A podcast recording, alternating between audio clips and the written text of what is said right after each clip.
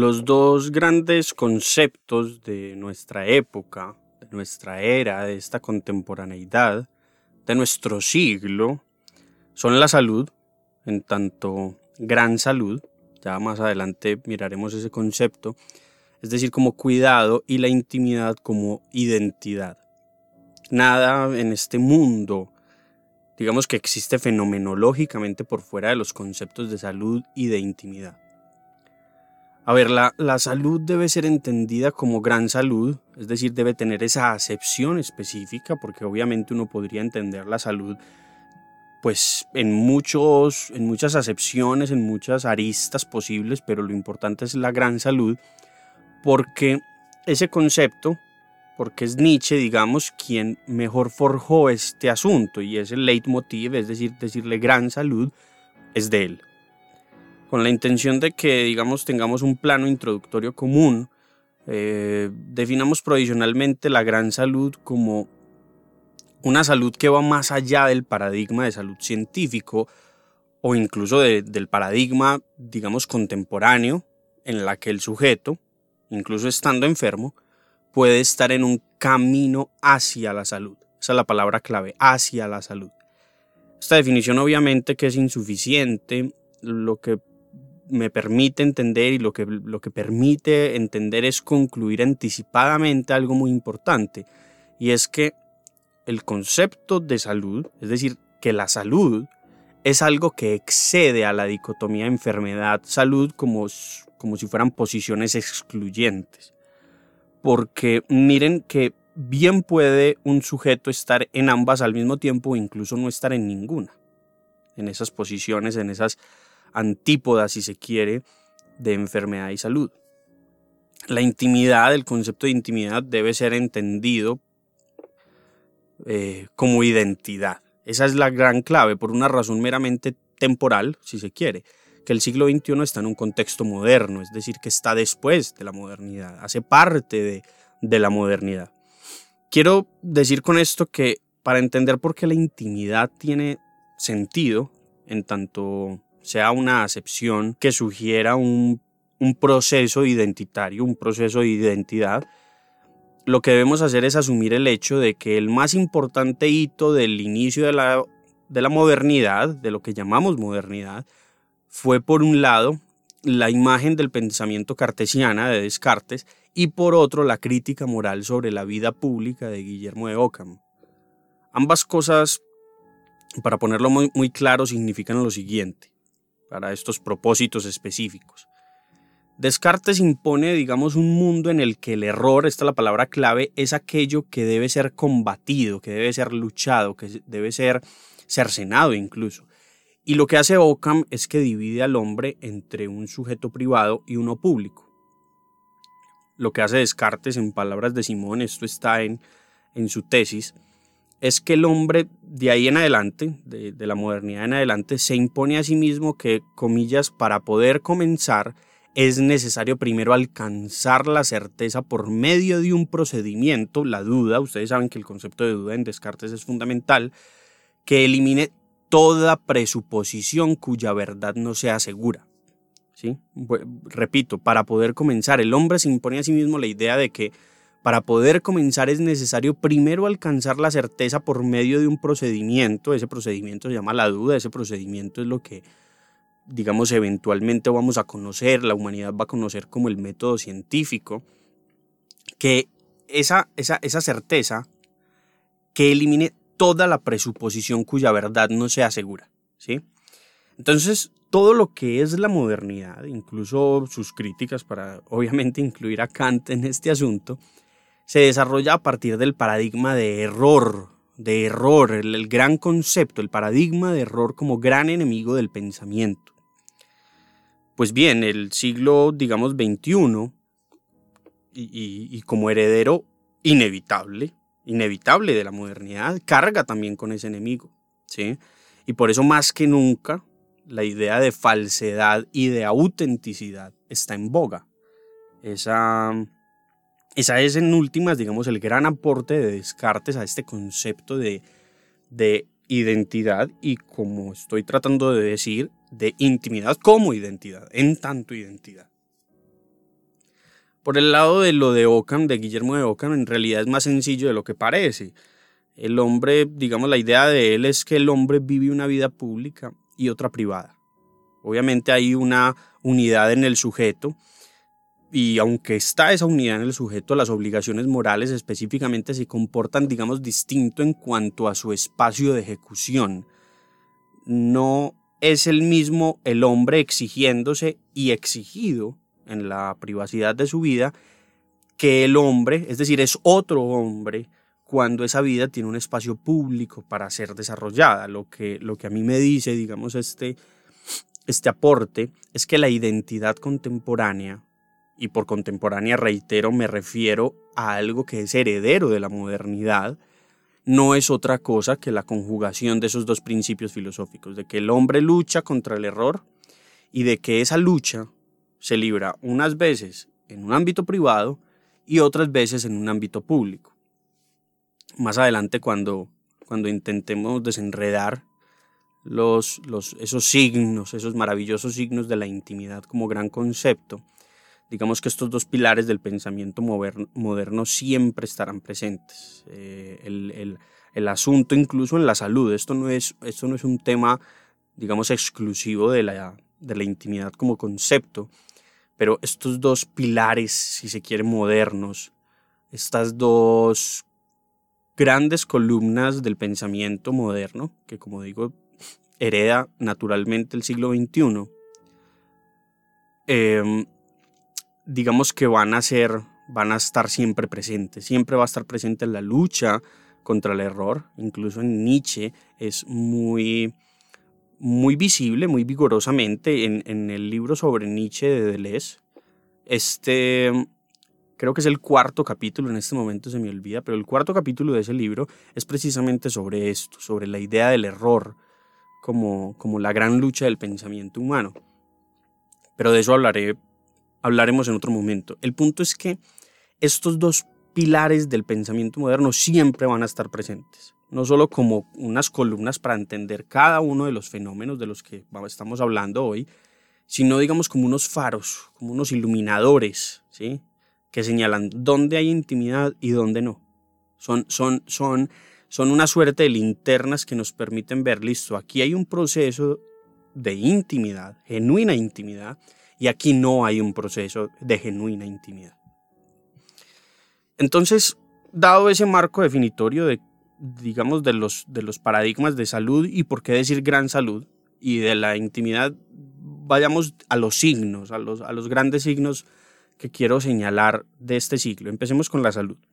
Obviamente, obviamente uno de los grandes temas a tratar en este pedazo es el tema de la pandemia del COVID, porque, digamos, por supuesto es un gran signo de que la salud, entendiéndola como quieran en realidad, entendiéndola como, como gran salud o como quieran, pues es importante para el hombre contemporáneo. Nadie podría decir que la pandemia del COVID no tiene que ver con la idea de salud del hombre contemporáneo y como y, obviamente ya intuirán ustedes con la idea de intimidad también, pero específicamente con la de salud. Es obvio, digamos que la relación, la, la, la conexión que tiene la crisis del COVID con la idea de salud es, es, es más que evidente. ¿sí? Sin embargo, yo creo que lo realmente valioso del COVID, digamos del fenómeno COVID, fenómeno, genuinamente fenómeno COVID, es decir, incluyámosle la palabra crisis incluso, pero más adelante hablaremos de eso. El fenómeno COVID, digamos, para esto específicamente, para la idea de gran salud, está oculto entre esos visillos, entre esas cortinas de lo que la humanidad, de lo que todos hemos llamado pandemia a mí no me parece que sea tan diciente, que sea tan signo el decir COVID como virus, como, como, como fenómeno en general, sino el fenómeno pandemia. Ese es el gran fenómeno, ese es el gran signo, eh, o mejor, detrás de eso que llamamos pandemia es donde están los grandes signos. ¿sí?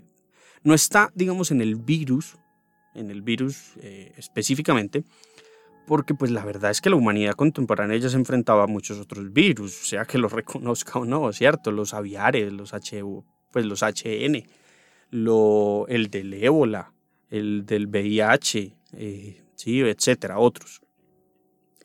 Yo tampoco creo que esté en la muerte generalizada, en el hecho de que mucha gente pueda morir, que dicho sea de paso no es cierto que haya sido una, una gran pandemia de muertes.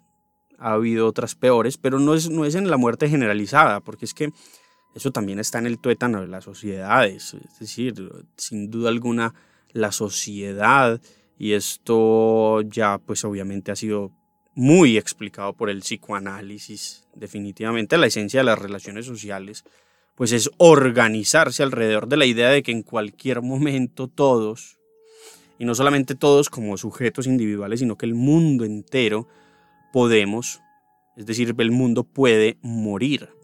¿Sí? al respecto, me gustaría hacer la siguiente nota al pie, y es que sobre este asunto de la muerte generalizada, yo me gustaría recomendarles, o mi recomendación es el ensayo de, de Sloterdijk, de Peter Sloterdijk, que se llama El ocaso de los dioses. Maravilloso, maravilloso ensayo. Es el primero de, bueno, nos debe estar en otras ediciones, pero yo lo leí en el primer, es el primer ensayo de eh, La herencia del dios perdido, ¿sí? de ese libro, maravilloso. Digamos que aunque como dije, ese fenómeno de la conciencia, de la muerte, de la muerte generalizada y del fin del mundo es un elemento que, que ya les dije, el psicoanálisis ha, tratado a profundidad. Obviamente, el, el, que más eh, uno pensaría que está relacionado es Freud, esencialmente en Totem y Tabú, porque acuérdense, la, la civilización inicia con una muerte, la del padre. Digamos que lo que yo veo de valioso en este ensayo es que Sloterdijk estudia a la perfección. A la perfección es maravilloso, reitero, es maravilloso el fenómeno apocalíptico. Y ese, y ese fenómeno apocalíptico que, en, que como dice Sloterdijk, digamos, tiene unos matices con el Ragnarok, eh, tiene, en este momento se me olvida cómo se llama, pero tiene, digamos, unos matices de diferencia y de, y de similitud con el equivalente en el Islam. Pero ese fenómeno apocalíptico es como un gran signo de la modernidad. Eso es lo que hace, lo que hace Sloterdijk, estudiar el apocalipsis como un gran signo de la modernidad. Entre otras cosas, lo hace porque, digamos, hace un parangón entre lo que significa la muerte de Dios, el concepto de muerte de Dios en Nietzsche, y la muerte del politeísmo en la antigüedad, como inicio del cristianismo. Y eso, es decir, la muerte de, los grandes dioses, para ponerlo en términos griegos, del Olimpo, ¿sí? Pero en general de por qué surge, pues, esencialmente un monoteísmo. Sí, eso, eso, eso me parece. Y, señalar esa muerte del politeísmo y el inicio del cristianismo como el gran monoteísmo, eh, como un apocalipsis. Entonces, entonces es maravilloso y, se los recomiendo mucho. En todo caso, sigamos. El, el, el asunto es que no está, no está en, en, en, el, en, el, en la muerte generalizada.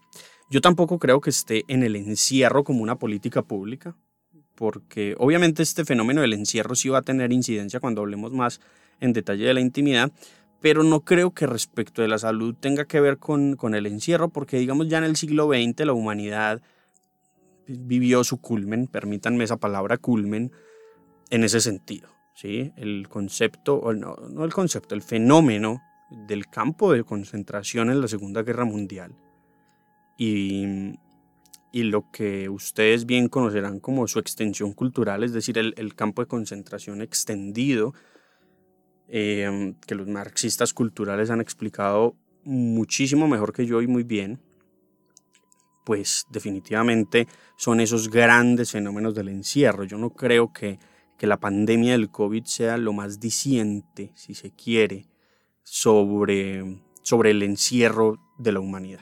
Yo creo que lo valioso del COVID para estos intereses, es decir, para analizar la salud como gran salud, está en la idea de microorganismo. Sí, eh, en la idea de microorganismo. Yo sé que en la antigüedad algunos pueblos ya la tenían. Sí, por eso la idea de microorganismo cobró popularidad en el siglo XV. Digamos que en el XVII hubo otro gran pico pero, pero obviamente la idea de que hay unos, unos seres invisibles o unas lógicas que no sabemos, que no, nos, que no las podemos ver y que nos controlan, obviamente la idea del microorganismo, digamos, la humanidad la ha tenido, si se quiere, pero solo ahora, y esto es lo que sobre esto quiero insistir, solo ahora ha impactado sustancialmente la imagen del pensamiento del hombre, ¿sí? Ha impactado sustancialmente la imagen del pensamiento del hombre y especialmente su noción de salud.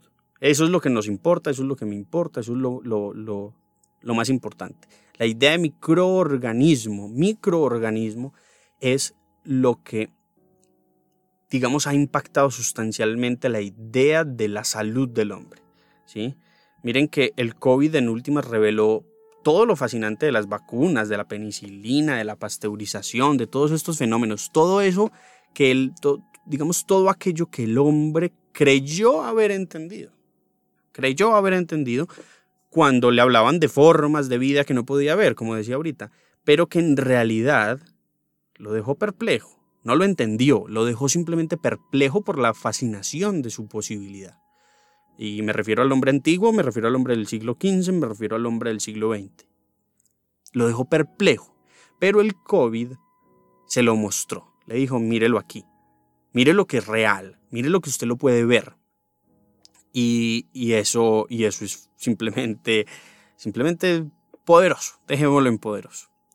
Cuando, cuando yo recuerdo que cuando inició toda esta crisis en un conversatorio que hicieron en la Universidad del Rosario, Simón, eh, conversando con uno de sus profesores, Simón usó una, una imagen que a mí me pareció maravillosa, que a mí me, me caló profundamente para explicar eso que estaba sucediendo, lo que en esa época llamábamos la crisis, porque obviamente se habían caído ciertos mercados importantes en el mundo, porque, por ejemplo, en Colombia estábamos a puertas del tema del paro, porque en esa época estaba en Colombia, digamos, muy en boga el tema de los pañuelos, de los trapos rojos, para señalar que la gente, pues, genuinamente estaba viviendo una crisis de hambre, de recursos, etc.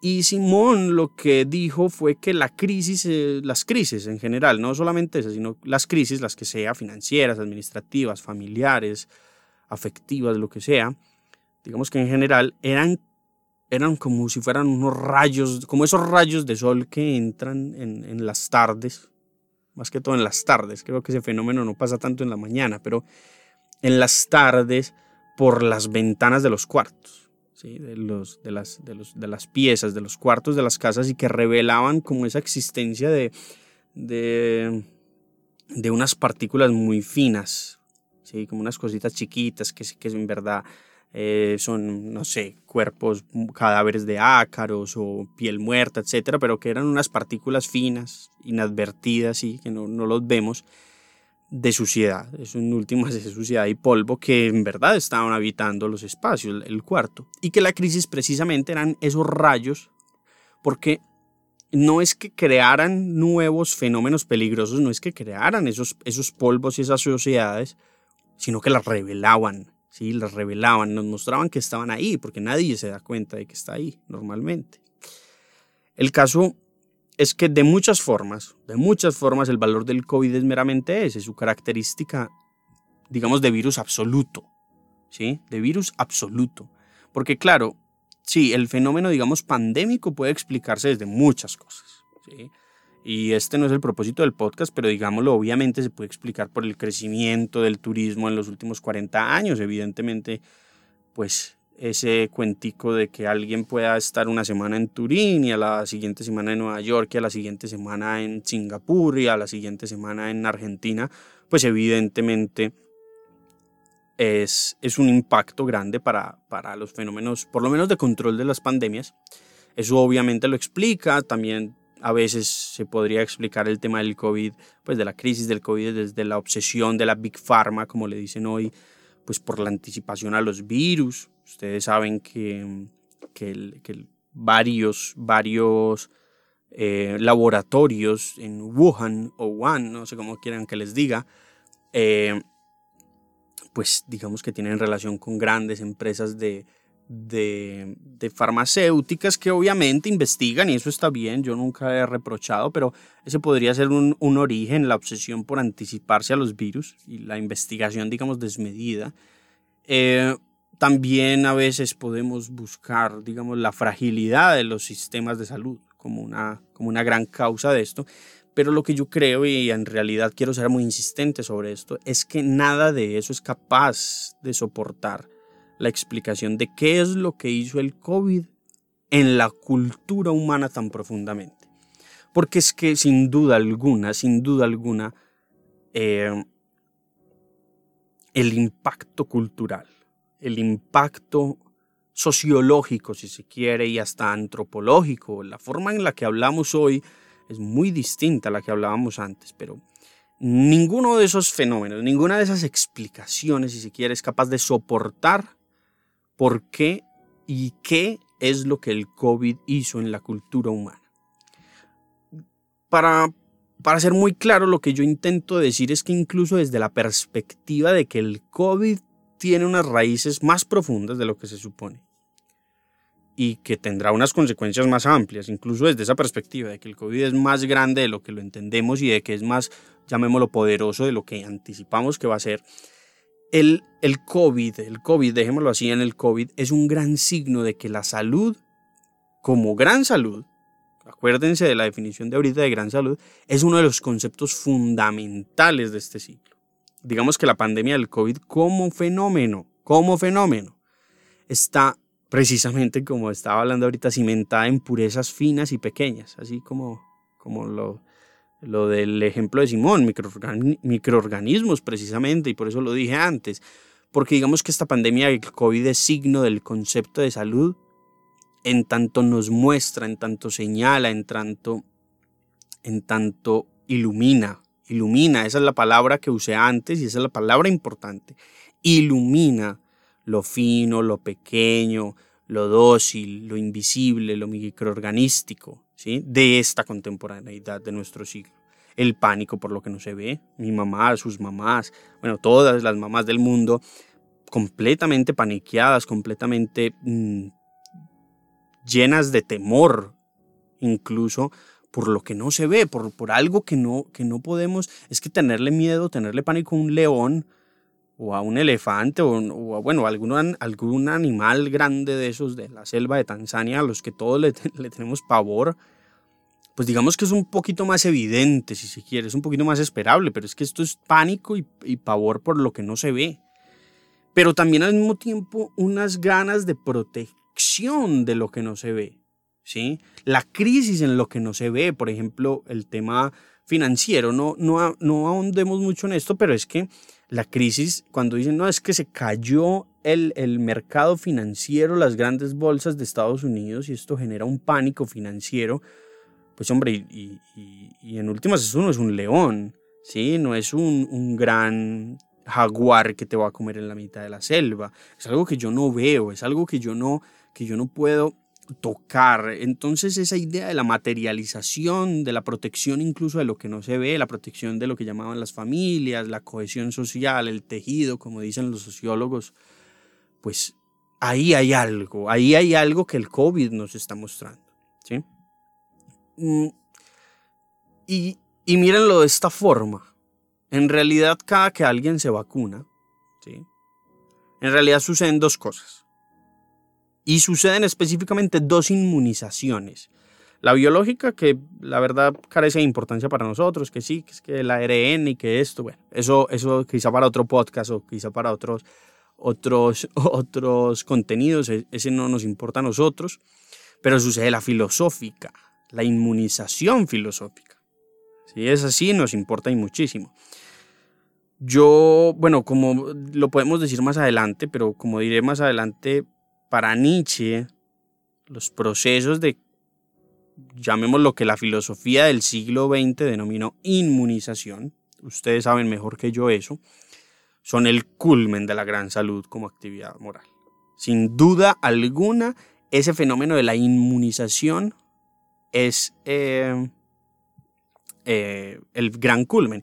Y hagamos esta aclaración, esta otra pie de página, y es que obviamente en aras de la verdad, no es para Nietzsche, pues porque obviamente ni Nietzsche usa el término de inmunización ni sus comentaristas han concluido algo como eso, o incluso no estarán muy de acuerdo muchos. ¿Cierto? Es más, digamos que una conclusión, una lectura mía que, propongo a esta maravillosa comunidad de filósofos, comunidad académica de podcasteros. Pero, pero pero lo digo con seriedad, sí, lo digo en serio, porque es que en últimas el proceso de gran salud de Nietzsche yo lo, yo lo veo muy de cerca a lo que en el siglo XX y pues obviamente Boaventura, Dos Santos y, y algunos en el siglo XXI pues también han mencionado de la, de la, de la inmunización. Yo veo exactamente el, el, proceso de gran salud en Nietzsche como, un gran, como una gran inmunización, pero el punto para, para no, para digamos, concentrarnos en esto es que él, Nietzsche me refiero, entendió que cada vez que el hombre intenta sanarse, esa es la palabra clave, sanarse, esos procesos, esas actividades, ojo con esas dos palabras, proceso, actividad, esas actividades necesarias para poderlo lograr, esos procesos asociados a esa salud, a ese proceso de salud, a esa idea de salud, eran la, eran la salud misma, ¿sí? Eh, a ver, dicho de otra forma, es que la enfermedad era más que una, llamémoslo antípoda eventual, más que, más que el... A ver, lo que Nietzsche dice es que más que una antípoda de la salud, la enfermedad no está en, en, en una eventual posición antípoda, sino que un error metodológico, eso es lo que es la enfermedad, un error metodológico en el camino a la gran salud. Es decir, porque estar sano, ¿sí? Estar sano, hacer actividades, estar en procesos para estar sano, no era otra cosa que estar siendo sano. Y esa diferencia, estar siendo, no, no estar sano, sino estar siendo, esa diferencia, ponerle el, el, la tilde, ponerle el acento, no en una posición antípoda a la enfermedad, sino a un proceso, a una actividad, es decir, a, una acción, el estar siendo sano es el gran, el gran, el gran hito de, de Nietzsche específicamente y por eso yo veo un proceso de inmunización. La conclusión con todo, a todo este, digamos, tema es que con el COVID, digamos, yo creo que inició el siglo XXI. Yo no tengo duda de ellos. Mucha gente, ustedes obviamente han escuchado que el COVID inició con el con, con eh, las Torres Gemelas, con los atentados terroristas del 11 de septiembre. Otros dicen que empezó con, con las guerras en Irak en el 2005. Bueno, pero yo no tengo dudas de que el COVID dio inicio genuinamente al siglo XXI.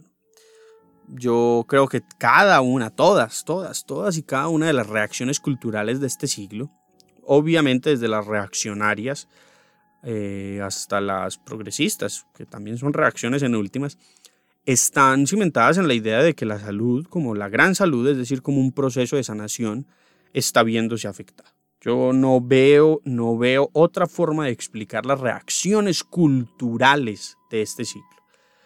Sloterdijk, que en realidad dice que el siglo XXI empezó por allá en el siglo XX, justo antes de la Segunda Guerra Mundial, con que pusieron unas bombas, y yo no sé que una cosa que solamente él sabe, pues, que, ni los que pusieron las bombas sabían que estaban haciendo, pero Sloterdijk como cosa rara lo sabe. Pero yo creo que lo que en realidad él quiere decir es que ahí es cuando empezamos a preguntarnos qué era el siglo XXI. Y razón ahí sí no le falta, porque es que la idea que yo quiero señalar con todo esto del COVID es muy sencilla en realidad, y es que todos los fenómenos asociados a él, al COVID, en realidad no son causa de nuevos fenómenos no son causa de nuevas cosas, de nuevos fenómenos que, bueno, pues que iremos viendo alrededor de los años venideros. Yo no creo eso, yo creo es que el COVID, la crisis del COVID, mejor, permítanme, es la consecuencia final de lo que es el hombre contemporáneo. Y por eso me refiero que es el inicio del siglo XX, es la consecuencia final, es el culmen de lo que es el, el hombre contemporáneo, porque es que no es que el COVID haya creado movimientos antivacunas, eso no es cierto, es que más bien los movimientos antivacunas siempre han existido, tanto materialmente, porque créanme que en la época de Nietzsche ya existían movimientos antivacunas, pero me refiero a, a, eso que hablábamos ahorita de, de los microorganismos como fenómenos que nos impactan y nos dejan perplejos, y su propia existencia, es decir, los, los antivacunas, los antiideas de vacuna, más bien, y su propia existencia, eso, es causa del COVID. Son dos cosas distintas. Yo no creo que es que el, que el COVID haya generado una preocupación por las medicinas alternativas. ¿sí? que esto está muy de moda, ¿no? Es que el COVID nos mostró que había unas nuevas formas de curarnos y que por eso era muy importante tomar té de cúrcuma y hay que tomar té verde. Y bueno, ustedes ya, ya saben y tienen Instagram, entonces saben obviamente a qué me refiero, pero yo no creo que eso sea cierto. Tampoco creo, no, es que las médicas, en estos días eh, lo sabía, médica, eh, medicinas lúdicas, le dicen, el tipo home to go. ¿Sí? No, es que tenemos que la medicina de tender la cama. Eh, ¿Cómo es que dice eh, eh, Jordan B. Peterson? En realidad él no dice eso, hagamos un, otro paréntesis aquí, en realidad él no lo dice, sino que obviamente pervierten todo, pero, pero primero tiende tu cama y eso te va a dar salud y organiza tu cuarto y eso, se va, eso no es gratuito. Sí, eso, eso no es porque sí, no es que el COVID haya generado esa preocupación por esas medicinas lúdicas home to go. No, es que el paradigma científico, que en realidad siempre ha sido endeble, endeble y débil, de eso hablaremos en otro momento, pero en realidad siempre ha sido endeble, creó las condiciones para que el COVID se diera. Son dos cosas muy distintas. Es ese paradigma científico endeble que, llamémoslo, no es capaz de ir hasta las medicinas alternativas, no es capaz de ir hasta las medicinas home to go lúdicas. ¿Sí? El paradigma científico no es capaz de eh, eliminarlas, si se quiere. Esas, ese paradigma creó las condiciones para que el COVID se diera. ¿sí? Pero bueno, hay de todas maneras muchísimos otros signos por fuera de la crisis del COVID. ¿sí? Muchos de ellos, eh, pues la verdad es que han estado presentes desde el inicio de la modernidad y permanecen en este momento ya no solamente como síntomas del paradigma ideológico, ideológico, porque esto es un tema estrictamente ideológico de, nuestra, este siglo, de nuestra época, sino como, pues hombre, como unos pilares de la ideología moderna, ¿sí? No solamente es que sean signos, es que son pilares. Mm, de todas maneras, eh, nuestro siglo, tan, tan pequeñito, tan él, tan, tan, tan joven, de apenas 22 años, pues sí tiene sus propias particularidades y permítanme, yo señalo rápidamente algunas. Que obviamente otros han explicado mucho mejor que yo y que en cualquier caso, pues evidentemente no es mi, intención superarlos. El primero del que quiero, el primero que, les, me, que me gustaría señalarles es, permítanme este término tan, tan creado por mí mismo, la asiatización del mundo. ¿sí? este fenómeno de que Asia, de que ya no es Occidente el gran paradigma cultural, sino Asia, y una Asia muy grande. ¿sí? Mm, pongámoslo en estos términos, el New Age gringo, ¿sí? Del finales del siglo pasado, pues obviamente todo, todo el fenómeno Osho, todo el fenómeno Krishnamurti, todo, todo el fenómeno que ustedes me entienden perfectamente que es el New Age gringo, el movimiento hippie en sí mismo definitivamente tiene que ver mucho con el crecimiento del Islam. ¿sí? No, es, no es gratuito que las dos cosas sucedan en un periodo de menos de 100 años o incluso menos de 50 años. No, no es gratuito que, que el Islam crezca en una época prácticamente paralela a cosas como el New Age.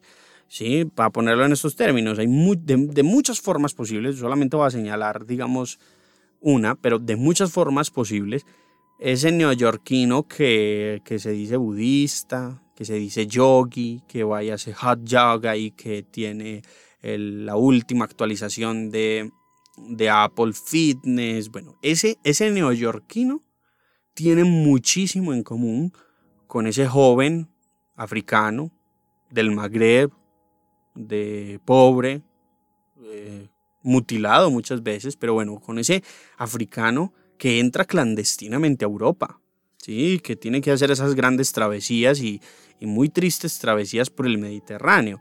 Pero también esos dos tienen muchísimo en común con el terrorista de Al Qaeda que se, que se mató hasta la pecueca en un, en un, en un avión en el 11 de septiembre. ¿sí? Todos ellos, ellos tres y pues obviamente muchos comparten una visión del mundo que es mestiza. Y esa es la clave, que es mestiza, que es, que es combinada, si se quiere. En, yo lo que veo es que en cada uno de esos comportamientos hechos muy a la medida como una forma de materializar una imagen del mundo específica. En últimas está latiendo, está ahí muy presente un paradigma teológico muy concreto, el de que una religión, el de que una religión pura, y esta es la palabra y por eso dije mestiza, el de que una religión pura carece de todo sentido, carece de todo sentido, de que no se busca, ¿sí? Mire que es que ese gran signo de toda la modernidad se ha convertido en realidad en un pilar fundamental de, lo que llamamos contemporaneidad, del, mundo del siglo XXI, a la que en realidad todos asistimos, yo asisto, y que ese pilar tiene unos efectos magníficos sobre la salud, ¿sí? que es de lo que estamos hablando. Mire que es que el yoga del neoyorquino en realidad no es yoga, ustedes saben bien eso, no, no hay, no es que sea, no, pues el, el gran Veda hinduista de hace 14.000 años, pues que entendía perfectamente su relación con Dios. No, no, ese yoga del neoyorquino es gimnasia, es eso que llama, es más, las, el yoga genuino ni siquiera tiene asanas, como dicen hoy. ¿sí? La asana, la palabra asana se menciona en los grandes textos Vedas muy de paso una sola vez, tengo entendido. Esto no tiene nada que ver con eso, es el, yoga del neoyorquino y pues de todos nosotros en realidad. Eh, es una mera gimnasia, ¿sí? Eh, el africano en España, cuando ya llegó a Madrid, no es en realidad ni africano ni español, y no le decimos así, no le decimos este africano o este español, ni siquiera le decimos como le decían en otra vez este negro, le decimos refugiado. Es decir, mire que su pasaporte cambió por completo y eso entre otras cosas tiene muchos efectos jurídicos. Y el terrorista, para terminar con la comparación que estaba haciendo, y el terrorista en realidad no es un acérrimo creyente de Alá. ¿Sí? Hay demasiadas formas, esto no me voy a concentrar sobre esto porque es obviamente un tema muy teológico, pero no es cierto que sea, digamos, Al Qaeda en general una gran materialización, ¿sí? Me permiten esa, esa forma de decirlo, pero una gran materialización de, de, de Alá y del, digamos, de lo que es un musulmán genuinamente, ¿sí? De esto hay pues muchas formas de explicarlo.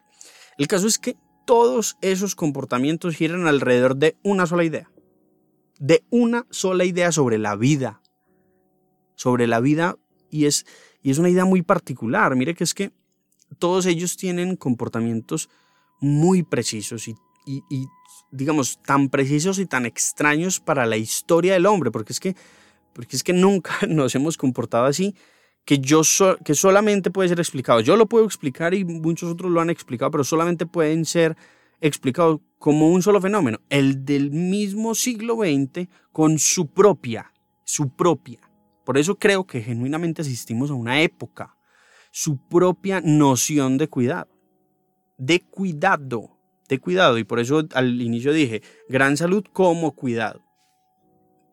Y por lo tanto, de su propio concepto de salud. ¿sí? El siglo XXI tiene su propio concepto de salud. Otro gran signo para seguir con este tema tiene que ver con con las drogas ancestrales, como le dicen los medios de comunicación. ¿sí? No es gratuito, no es simplemente un, un, un fenómeno más, es que, es que esa gente está consumiendo psilocibina en microdosis y mire que es que qué logo tan bonito el que hay en Instagram, en esta página, mire las pastillas, no, eso no es gratuito, no es gratuito que, que haya el boom maravilloso desde los años 60 del consumo de yagé. No es gratuito que la gente hable de, tomar yaje por Instagram. No es gratuito que, que para hacer terapias con psilocibina, ya no en microdosis, sino digamos en dosis completas, haya una lista del, de la John Hopkins Research, eh, digamos, Institute, de la John Hopkins en Spotify. ¿sí? Entonces usted se sienta, le cierran los ojos, le dan una dosis completa de psilocibina y le reproducen en Spotify. O sea, es que eso no es gratuito, ¿sí? No es gratuito que haya sanación con luces, con juegos de luces. Han visto esto de Kanye West, en los que, bueno, y en muchos, en los que no, es que vamos a meditar y construimos estos campos específicos, estos, estos, estos cuartos específicos que tienen estas luces neutrales, etc. Eso no es específico. Eso no es gratuito, perdón. ¿sí? Eso no es porque sí. Ahí hay una idea de salud muy específica, ahí hay unos signos de salud muy específicos en los que no hay una salud científica, en los que no hay una salud como antípoda de la enfermedad. Ahí es un proceso, ahí es un proceso. Esto sin duda alguna tiene un origen que muchos de ustedes ya han anticipado y es en el psicoanálisis, en lo que llamamos terapia, en lo que Jung y obviamente Freud digamos, exploraron alrededor de los sueños, alrededor de la terapia psicoanalítica, lo que se llama comúnmente análisis.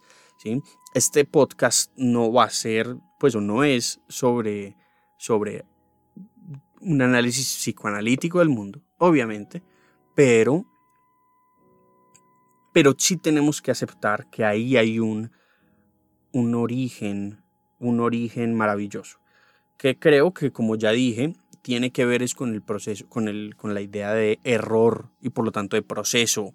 ¿sí? Miren otra vez lo, lo, maravilloso de, de Descartes aquí. ¿sí? Si yo pongo en duda el mundo, es decir, poniendo en duda el mundo, puedo descubrir genuinamente los errores de ese mundo. Y ahí es donde aparece la salud, precisamente, como ese gran, como ese gran materializador del proceso. A eso le llamamos tratamiento.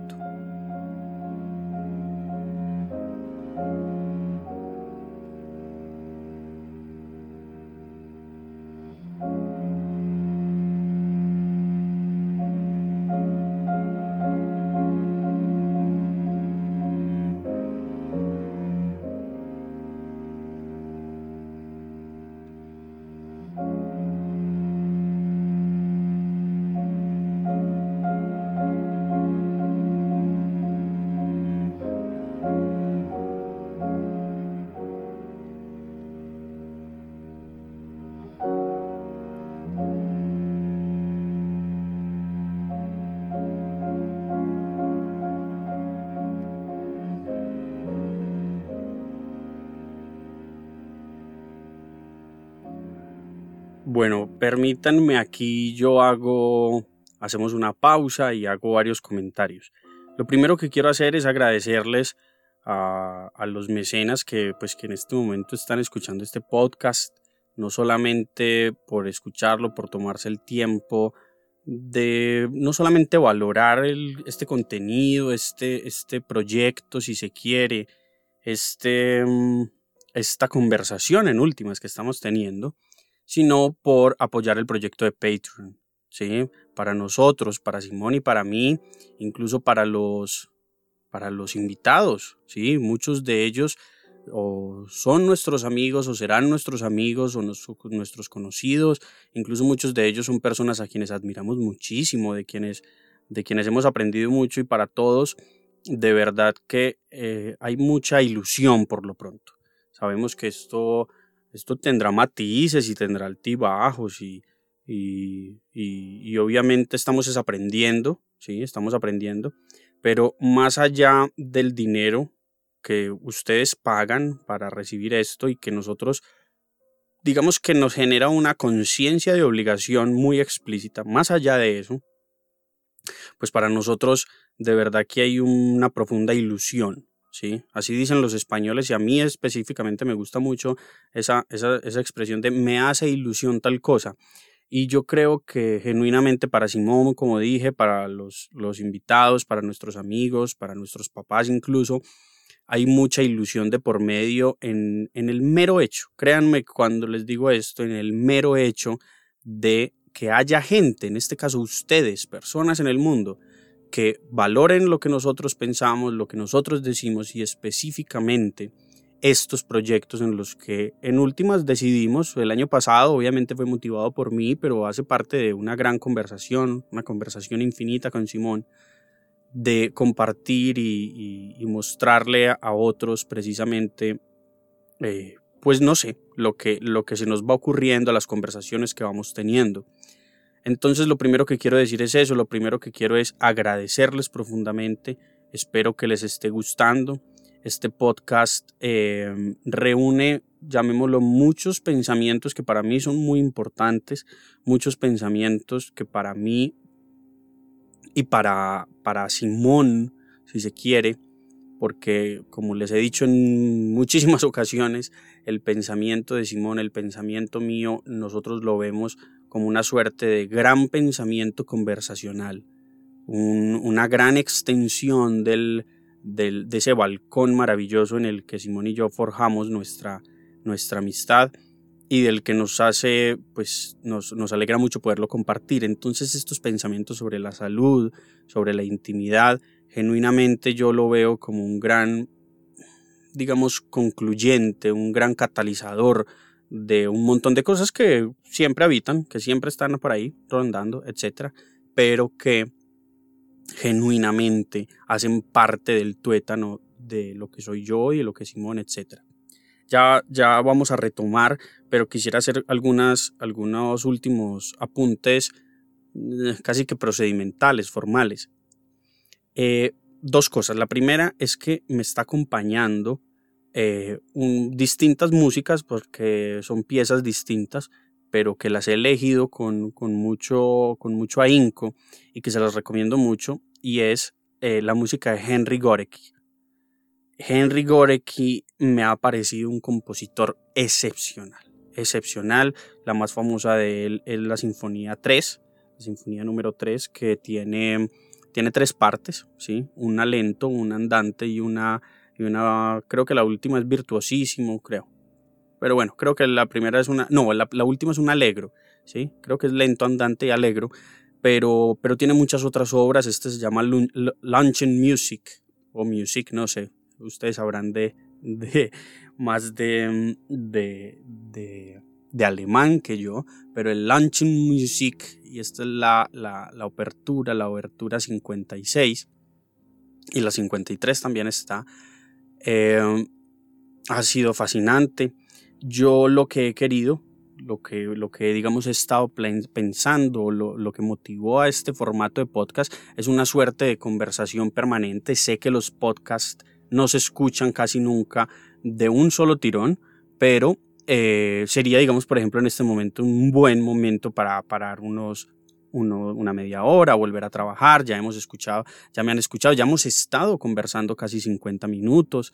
Entonces, eh, perfectamente aquí podemos hacer una pausa, pueden hacer una pausa, pueden volver a sus cosas o seguirlo eh, de, largo y luego volver.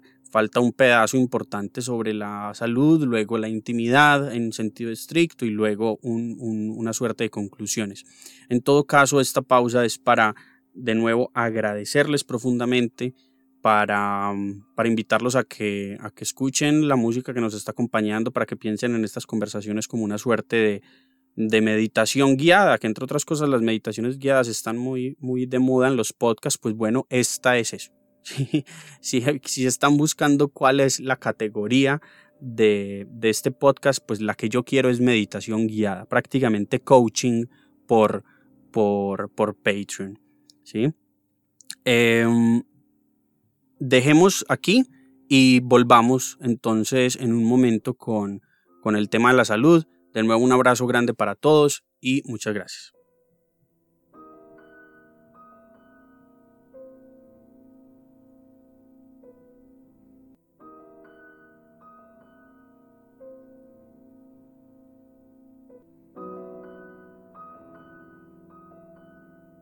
Bueno, estábamos diciendo entonces que estos signos de una salud que se va metiendo en la vida, que, de un concepto de salud que vemos que se va metiendo en la cultura humana como la imagen que quiero insistir y que, querido, y que he querido mostrarles es que es una imagen, una idea de la salud que se va metiendo en la vida cultural humana como unas partículas diminutas, ¿sí? Como, como unas partículas que están inadvertidas y esa es la clave de, de por qué me refería ahorita al tema de que, de que Simón veía la crisis como esta, esta luz que muestra cosas que sí están, sí están. Esto no es un fenómeno de creación, sino de inadvertimiento.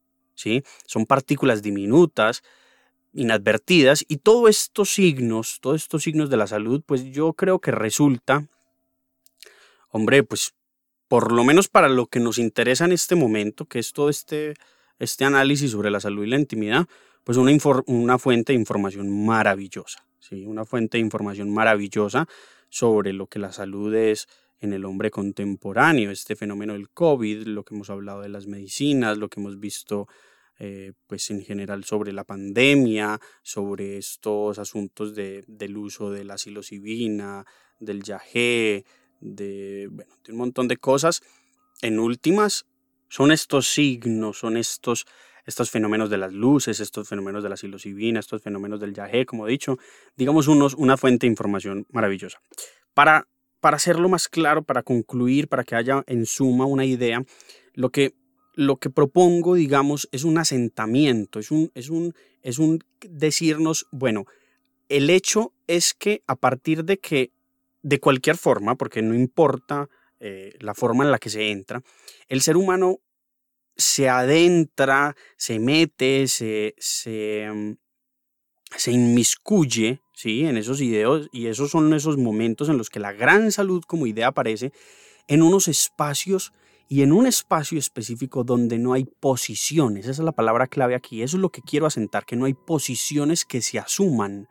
Todos estos signos lo que me dice y lo que quiero asentar es que no hay una posición que se asume. ¿sí? Ustedes van a ver y muy seguramente están anticipando que esa idea de posición, esa idea de posición se parece a la idea de categoría. ¿Sí? Y la gran salud, estos signos nos muestran que los propósitos de la salud humana contemporánea no son de posiciones, sino de procesos precisamente. A eso me refería al final con, ahorita antes de la pausa, con tratamiento de procesos. La conclusión es que no es que el hombre quiera estar sano, sino estar sanando. ¿Sí? Ese, ese, ese gerundio ahí, ese, esa actividad que constantemente se está haciendo es muy distinta. No es estar sano, no es estar en la posición de la salud, sino en la posición del estar sanando. ¿sí? Ahí radica el núcleo de todas las preocupaciones por la vida contemporánea, yo creo. Y al final, eh, yo creo que algo de eso hay en aquella famosa apreciación de Giorgio Agamben sobre la nuda vida, ¿sí? Una vida que eh, por fuera de lo que, mm, llamémoslo, no lo distrae para estos efectos, para los efectos de la salud, pues queda un residuo de la nuda vida y en últimas esa nuda vida es un estar sanando constante. Yo finalmente eh, sé que este no es el propósito de, este podcast específicamente, pero antes de pasar al asunto de la intimidad más explícitamente, quería señalarles un último signo, un último gran signo, que este sí, digamos, desde la perspectiva historicista, es muy exclusivo, si se quiere, de nuestra época, y es el fenómeno, el signo de la sexualidad trans, ¿sí? Aunque sin duda alguna, pues sí, de esto tenemos muchísima certeza, en todos los momentos de la historia han existido hombres y mujeres por igual, o, sí, hombres y mujeres que han modificado, han adecuado, han cambiado, o incluso, y esto es muy importante, a veces han cercenado por completo el sexo con el que nacieron para, bueno, transitoria o permanentemente, esto no importa aquí, asumir el, el sexo contrario, el género contrario, o incluso o incluso más importante habitar entre fenómenos variopintos de la sexualidad, habitar, digamos, en, en lo que llamarían un tercer género o en un cuarto género, etc. Esto ha pasado en toda la historia de la humanidad. Yo creo que sinceramente lo que hoy denominamos como sexualidad trans, lo que hoy le decimos sexualidad trans, no ha existido antes. Y creo que es por dos cosas. Por un lado, llamémoslo el grado de intervención quirúrgica sobre el cuerpo, sin duda alguna el que tenemos hoy, que es superior a los otros en la historia. Ustedes saben que las cirugías se, pueden rastrear hasta, hasta digamos, el, el, antiguo Egipto, es decir, la época del imperio antiguo en, en Egipto. Y, y los egipcios hacían cirugías, por supuesto que hacían cirugías, hacían unas cirugías menores, pero el nivel de intervención quirúrgica que tenemos hoy, específicamente la, posibilidad de intervención quirúrgica respecto de nuestros genitales, pues no es comparable al a los de otros momentos de la, de humanidad. Y esa intervención quirúrgica sobre el cuerpo ha permitido que el ser humano pueda genuinamente transformar su cuerpo externo de unas formas completamente inusitadas para la historia. Incluso inusitadas para los paradigmas contemporáneos sobre el cuerpo.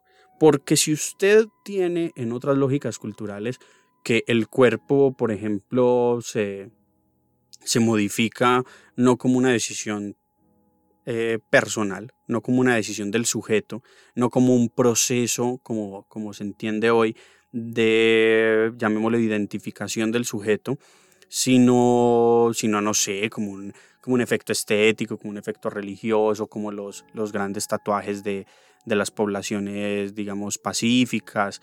Eh, bueno, si usted lo ve en, esas, en esos sentidos, pues evidentemente el cuerpo externo puede modificarse, cercenarse, eh, anularse, etcétera, y no genera una impresión, ¿sí? no se ve de forma inusitada, pero para los paradigmas contemporáneos, sin duda alguna, la modificación del cuerpo estético por intervenciones quirúrgicas es increíblemente poderoso, increíblemente diciente.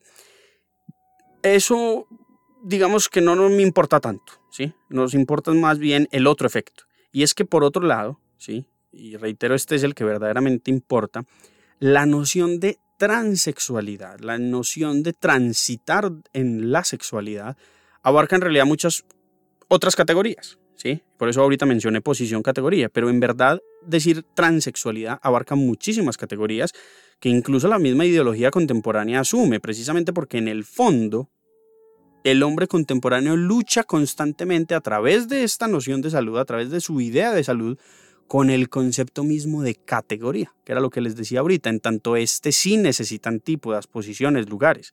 Entonces la idea de transexualidad constantemente está tratando de abarcar otras, tratando lo que hoy llamamos, digamos, las diversidades sexuales, en realidad podrían asumirse bajo la idea de transitar en la sexualidad. Y por eso el fenómeno trans no es solamente el hombre que decide ponerse un vestido, que decide ponerse unos tacones, que decide eh, cortarse sus genitales y, transformarlo en una vulva. No es solamente la mujer que decide eh, tomar unas, no sé, unas hormonas o no sé exactamente cómo sea el procedimiento para que le crezcan unas barbas o para que su seno, su busto no crezca mucho. No es solamente eso, es que el fenómeno de la transexualidad va en contra la naturaleza de la transexualidad, es ir en contra del concepto de categoría y por lo tanto de posición, de antípoda, del lugar. Y esa noción precisamente está pues atravesada por todo lo que hemos hablado de la gran salud, no como posición, sino como un estar constantemente. Entonces, por eso yo creo que es un gran signo, ¿sí? el, hecho de que hoy pensemos la transexualidad como la pensamos y el hecho de que la transexualidad habite y abarque todos los otros fenómenos que llamamos diversidad sexual, pues a mí me dice mucho sobre la idea de la, de la salud que se tiene, de la gran salud que está permitiendo que eso suceda, que eso suceda.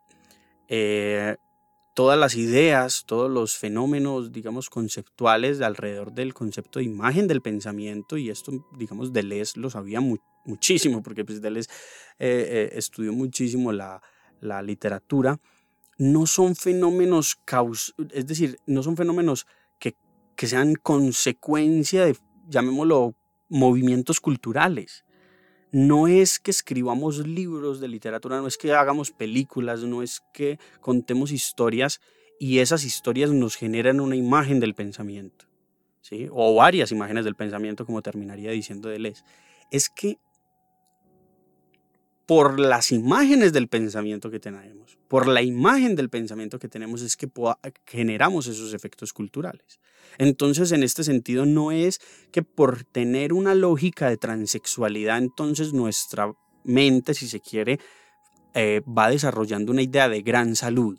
No, no, es porque como tenemos una gran salud, una idea de gran salud, estos son eh, se materializa en estos fenómenos, en estas ideas de, de, por ejemplo, la transexualidad, que es la, de la que estamos hablando. Entonces, por eso siempre insisto en, es un signo, es un signo, es algo que me remite a una causa, no es causa de, no, no es que la transexualidad, el COVID, eh, las, las luces de Kanye, el, el yaje, pues el yaje como se consume hoy, sea causa para obtener una imagen del pensamiento. Es que son consecuencia y por eso son signos. Pero bueno, con todo esto concretamente quiero señalar es que la transición, esta parte de la transición que implica el no asumir el género con el que se nació, ah, y reitero antes, de cualquier procedimiento que tenga que ver con el vestido, con el maquillaje, con la cirugía, eso vale huevo, ese, ese, ese proceso, esa transición requiere una posibilidad de pensamiento que puede transitar. A eso es lo que me refiero con la, la necesidad de que haya una imagen del pensamiento y que todo esto sea signo. La palabra puede tiene que haber una posibilidad de que el pensamiento pueda transitar. No es que el ser humano, digamos, elija transitar entre géneros con su cuerpo. No, no, no es como que, ay, yo me senté y dije, eh, pues como se plantea hoy, entre otras cosas, pero no es como que yo me dije, ah, no, es que yo quiero ser trans y entonces analicé y, y me siento hombre, pero en realidad nací mujer. No, no es eso. Es que el hombre contemporáneo, todos, todos, el ser humano contemporáneo tiene que tener la posibilidad de llegar a poder pensar así, a poder tener esos, esos, esos pensamientos de transitividad, de poder transitar, ¿sí? Y en últimas, eh, como no lo elige, ¿sí? Como tiene, como, como lo primero que hace es pensar transitoriamente, ese es el contexto, pues su cuerpo a veces debe somatizarlo, ¿sí? Debe somatizar ese tránsito y eso es lo que llamamos una persona trans, un somatizador del pensamiento que transita. Por eso es un signo. El cuerpo siempre es signo, es somatizador de ese pensamiento. Para cerrar el tema de la salud, obviamente en la conclusión al final volveremos a recapitular ciertas cosas, pero dicho todo esto, vuelvo sobre el concepto de tratamiento. Como, como dije al inicio, la gran salud es esa gran idea sobre la que la salud es más que cualquier otra cosa, una actividad, un proceso, un hacer que solo se hace siendo. Y ese ser es el sanar un hacer que solo se hace siendo, como sanando. Estos signos que he relatado en realidad no son más que las formas en las que esas actividades se ejecutan. ¿sí? Eh, esas formas, esa es la palabra clave aquí. Eh, todo lo que hemos dicho, el COVID, todo son las formas en las que esas actividades se materializan, esas actividades se ejecutan. No es que sean la luz, son las partículas que ya estaban en las habitaciones. Es el hombre de nuestro siglo, el que va iluminando con su pensamiento, el que puede llegar a conocer esas formas, esos procesos, esas actividades en las que sana. No es que las actividades nos iluminen, es nosotros con nuestro pensamiento el que va iluminando, el que va metiéndose en las habitaciones y va diciendo, listo, aquí hay una partícula. Era inadvertida, era minúscula, era micrológica. Y yo la estoy iluminando con mi pensamiento. El pensamiento lo que hace ahí es iluminar.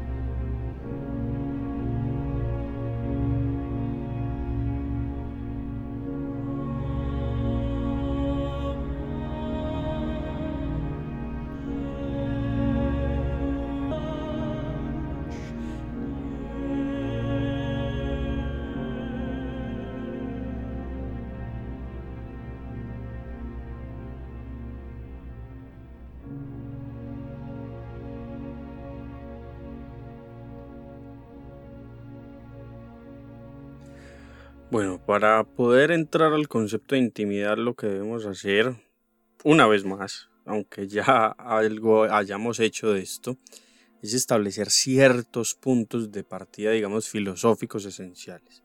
¿Sí? Acuérdense que al inicio dijimos que esos dos grandes paradigmas que iban a determinar la noción de intimidad contemporánea eran, bueno, por un lado el error, el concepto de error en Descartes, esa gran lucha del, del hombre por, por eliminar el error, por, por, por librarse a batallas contra el error en Descartes y por el otro, el concepto de la vida pública en Ockham, este hombre dividido. Digamos que aunque fuera una mera anotación a pie de página, como les dije en ese momento, en realidad el origen de esos dos paradigmas está relacionado, sí está, sí está vinculado de alguna forma a su vez con, con el fenómeno del apocalipsis, con el fenómeno apocalíptico y esta idea esencial, esta idea fundamental de que la muerte del politeísmo en la antigüedad implicó un hombre nuevo.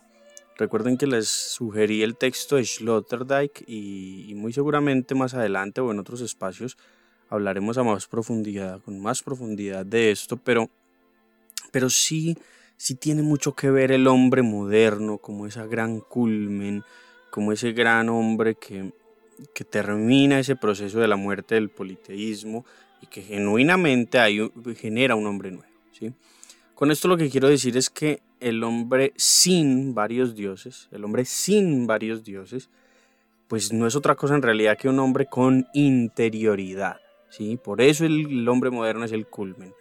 Con el platonismo, es decir, con la razón, con el pensamiento filosófico, pues en realidad se inauguró el cristianismo. Todos alguna vez hemos escuchado la expresión es que Platón fue el primer cristiano y tiene razón. Y precisamente porque Platón fue el primer cristiano, ¿sí? En tanto mueren los hombres, en tanto mueren los dioses de los hombres, perdón, en, en tanto se crea genuinamente un mundo sin politeístas, sin politeos, pues nace el cristianismo.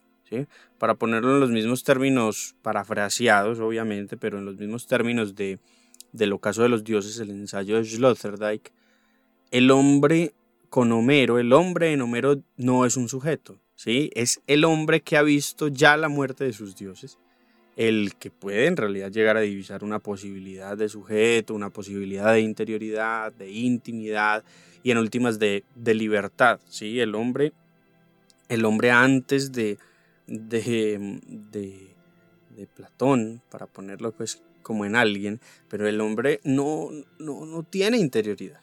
El hombre no tiene intimidad.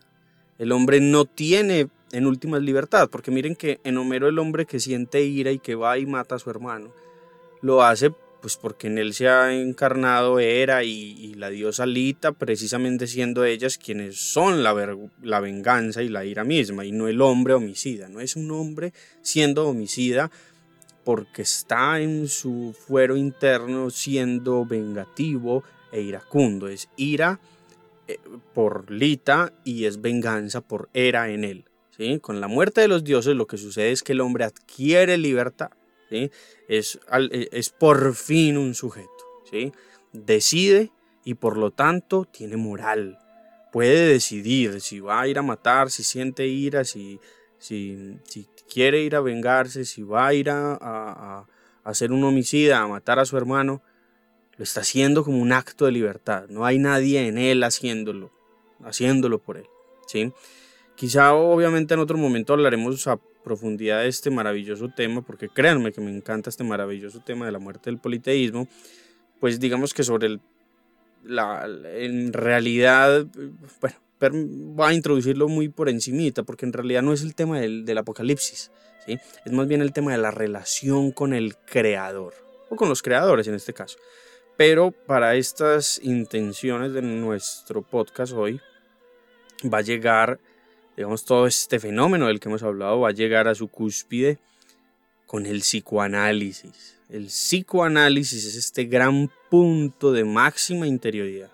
Ahí es donde, donde sin duda alguna el camino termina, porque es que al final para que pueda ser, para que el, el, el psicoanálisis pueda ser, debe haber, esto implica un sujeto, es decir, un interior que se puede llegar a comportar de forma privada, es decir, la disociación del locam, y que lucha contra el error. Es decir, el algo constantemente lo corrige, el inconsciente, ¿sí? A ver, como que reitero esta idea, el psicoanálisis es ese gran punto de máxima interioridad porque al final, ¿sí? Para que el psicoanálisis pueda ser, tiene que implicar tres cosas. Un sujeto, es decir, un interior, que ese sujeto se pueda comportar de forma privada, es decir, que, pueda tener una disociación moral, que exista un espacio privado, el, que hemos hablado de, de Ockham, y que ese sujeto en ese ámbito privado luche contra el error. ¿sí? Es decir, que haya algo que constantemente lo corrija, ¿sí? lo, lo reacomode. Y eso es precisamente el inconsciente porque miren que la mera idea de inconsciente es una suerte de mecanismo corrector de la voluntad y del pensamiento. Sí, es el gran enemigo del sentido común, de la imagen del pensamiento, del sentido común y por lo tanto, pues precisamente va constantemente, llamémoslo, jalando, eh, corrigiendo, eh, empujando a la imagen que el hombre tiene del pensamiento. El hombre contemporáneo en realidad llega a tener inconsciente y por lo tanto, pues obviamente análisis de él, o sea, psicoanálisis, porque Dios, es decir, la idea del Dios múltiple ha muerto. En la modernidad obviamente aparece la gran, digamos, eh, llamémoslo tesis de Nietzsche en la que Dios muere que esto en realidad está antes en Hegel, pero el hombre moderno, digamos que empieza a tener resaca, guayabo, empieza esa, a sufrir los pormenores del tema de, de la muerte de los dioses. ¿sí? Ese tema de la muerte de un dios va a tener efecto sobre otras cosas. Lo cierto es que la realidad de nuestra época es que podemos pensar en tanto cada uno de nosotros piensa. ¿sí? Eh, pregúntense, pregúntense lo siguiente, porque es que no es un asunto menor el hecho de que pensemos en tanto cada uno de nosotros piensa. Si eso es así, entonces, ¿qué es el mundo si lo que nos impulsa a pensar está dentro de nosotros? Háganse esa pregunta. Yo creo que en realidad el primer signo de, este fenómeno de la intimidad y de esta intimidad en tanto identidad es el arte. Miren que todo lo creado por el arte después de 1900, o yo lo puedo rastrear después de 1900, está por fuera de un paradigma de referencia a la realidad visible. ¿sí? Miren que antes había cierta objetividad, cierto mundo, es decir, había una distancia entre la realidad y la realidad retratada y digamos que ese espacio, ese, ese era un espacio donde ocurría la realidad, ¿sí? donde, donde se realizaba la realidad, donde aparecía lo que, pues lo que el mundo era mundo cuando el hombre veía el mundo. Entonces luego el hombre, digamos que hoy contemporáneo, el hombre contemporáneo, pues ya no lo puede hacer en realidad. ¿sí? No, no, no es que antes fuera un mero asunto de incomprensibilidad del mundo, ¿sí? No es como que, ah, no, es que yo, yo, yo entiendo el mundo, yo, o yo no lo entiendo, es demasiado grande para mí, no, es que, es que lo podía ver, ¿sí? Podía acercarme a él. Yo, yo podía hacer un proceso de, de ir hacia él, porque estaba en lugares distintos. Hoy, por el contrario, ese mundo está es afuera. ¿sí? Nosotros no estamos ya en él, nosotros no hacemos parte de él. Pero es paradójico porque precisamente el arte es el gran signo de que el concepto de intimidad contemporáneo no funciona así. ¿sí? El arte es el gran signo del concepto de intimidad porque antes nos mostraba un mundo que no solo nos rodeaba, no solo hacía parte circundante, sino del que también nosotros hacíamos parte. Miren que en realidad lo que hasta la ilustración era eh, lo divino, ¿sí? en el romanticismo, que era, pues, que, y que lo, que era lo divino en la ilustración, en el romanticismo fue la naturaleza, pues en realidad ya no tiene ninguna forma de expresarse. ¿sí? Esas ideas de, de lo sublime, de lo divino, como digo, desaparecieron por, pues porque tenían que desaparecer. El hombre ya no puede pensar esas ideas. Luego el arte evidentemente tiene que ser signo de esa, de esa lógica del pensamiento. Miren que para el arte, pues para el paradigma artístico, el hombre, es decir, lo humano, hoy lo devora todo. ¿sí? Todo lo convierte en suyo, todo, todo. Las montañas, los mares, los árboles, los bosques, todo está escoloreado por el humano. ¿sí? No es por sus acciones y su vida externa, sino más bien por sus sentimientos y su vida interior. ¿sí? Eso es lo que colorea la montaña, el bosque, etc. Yo creo que es que el gran paradigma del arte contemporáneo es que los hombres, con el arte, convierten su interior en formas exteriores. ¿Sí? Y, miren que eso es lo que explica de eso que, de, que el, el, hombre, el ser humano con el arte convierte su interior en formas exteriores, uno puede explicar por qué se pierde precisamente la figura, por qué el, la figuración artística se pierde. Sí, porque ya son los propios colores, las propias formas y no lo que ellas representan lo que está cargado de emociones. ¿sí? Eso, eso me parece que es una explicación muy básica, muy, muy sencilla y muy clara de precisamente esa relación con el afuera. Si yo tuviera que explicar el mundo en una sola, pues el mundo que nos tocó a nosotros de nuestra era en una sola sentencia, yo diría que habría que decir que no hay nada afuera. ¿sí? El arte no tiene nada afuera, la ciencia no tiene nada afuera, la religión no tiene nada afuera. ¿Sí? Yo creo que nuestro mundo está cerrado en torno a sí mismo, cerrado en torno a nosotros y ya digamos que no existe ningún camino para salir de él.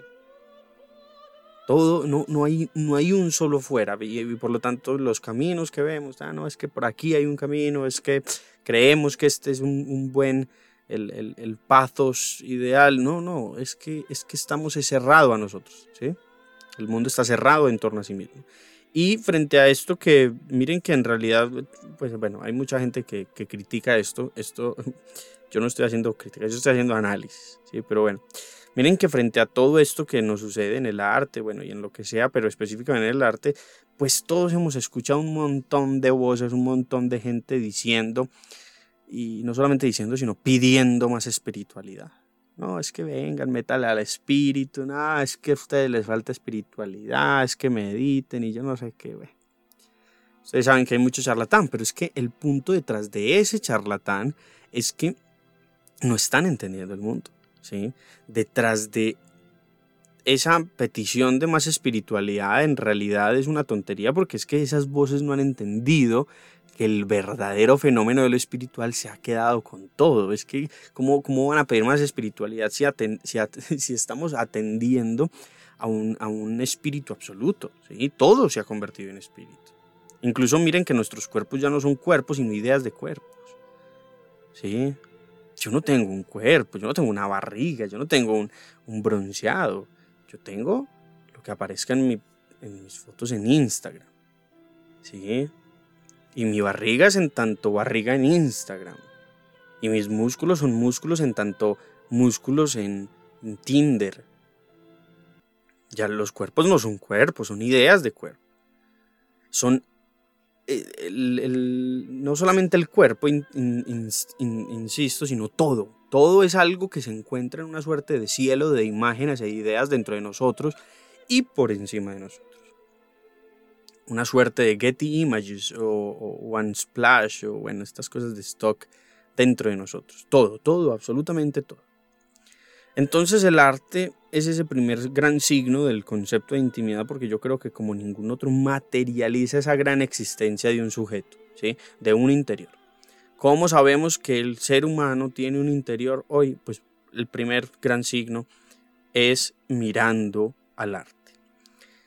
El concepto de intimidad, ¿sí? en tanto identidad que estoy tratando de explicar es el siguiente para que quede muy claro en la diferencia que tiene con la intimidad de la modernidad, que muy seguramente ustedes ya dijeron, ya se preguntaron, bueno, pero pues es que el sujeto de la modernidad tiene un interior, sí, pues eso, eso ¿cómo, cómo, cómo nos dice algo el sujeto contemporáneo. Entonces, para que quede muy claro qué es lo que estoy diciendo.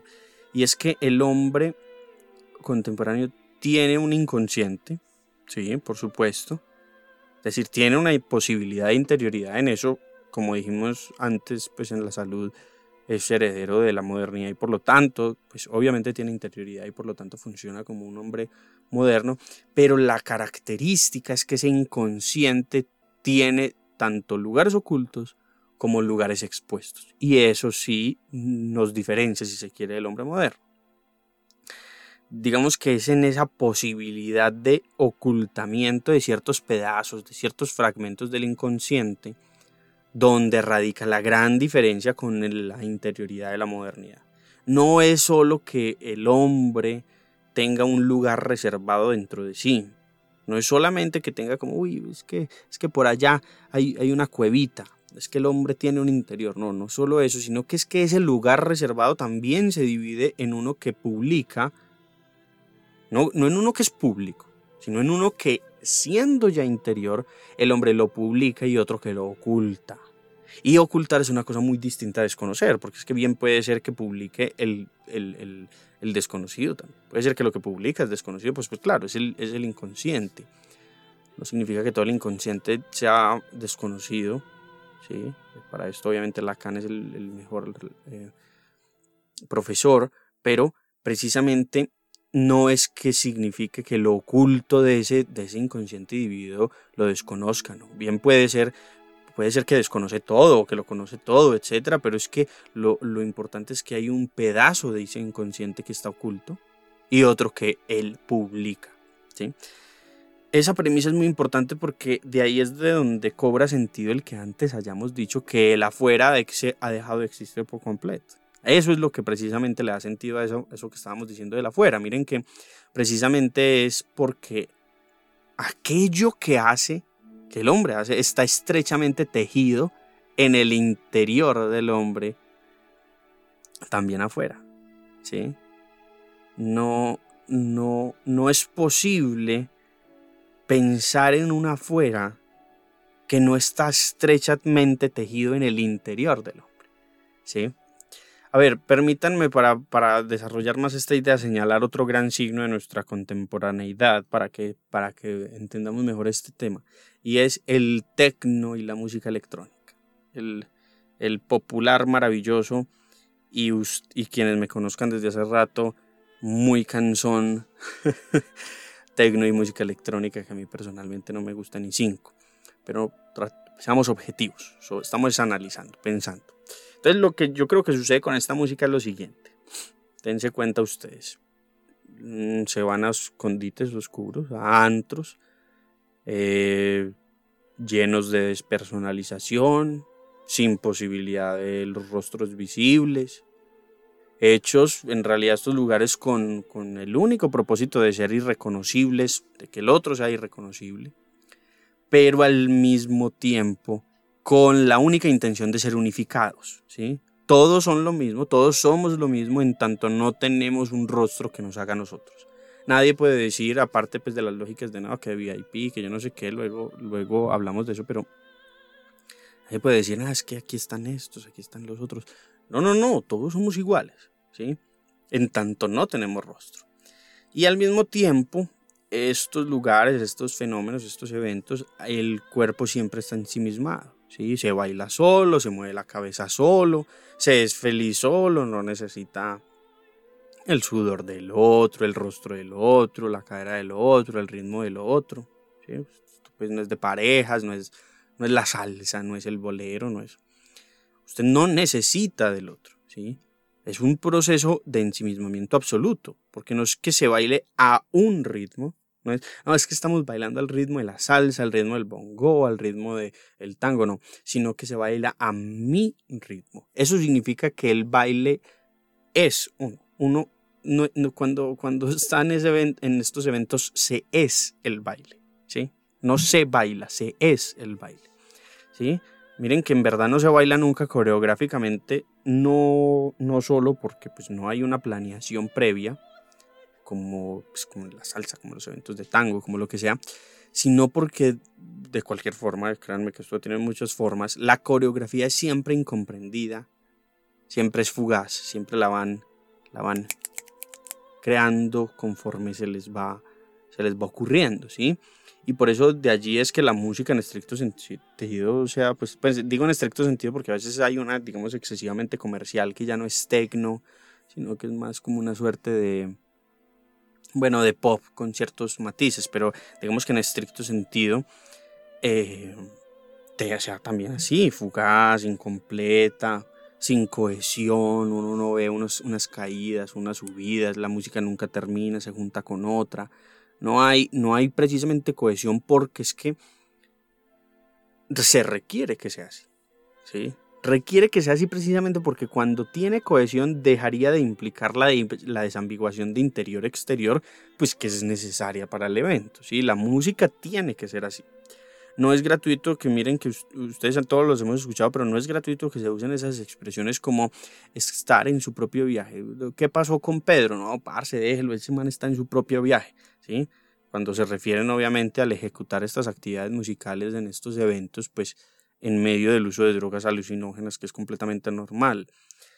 O incluso sin drogas, pero pues obviamente me, refiero a, los eventos en los que más explícitamente hay. está en su propio viaje. Uy, ¿qué pasó con eso? está en su viaje. ¿sí? Es mucho más explícitamente que en otros en espacios, porque pues la muestra de que, en, en realidad digamos que es una muestra explícitamente, reitero que otros espacios, de que solo se encuentra interior en un afuera absoluto, en un afuera que es uno solo. ¿sí? Entonces, solo en ese afuera despersonalizado, eh, sin rostro, eh, sin cohesión. Solo en ese afuera absoluto usted puede encontrar interior. Está en su viaje, es su ritmo. ¿sí?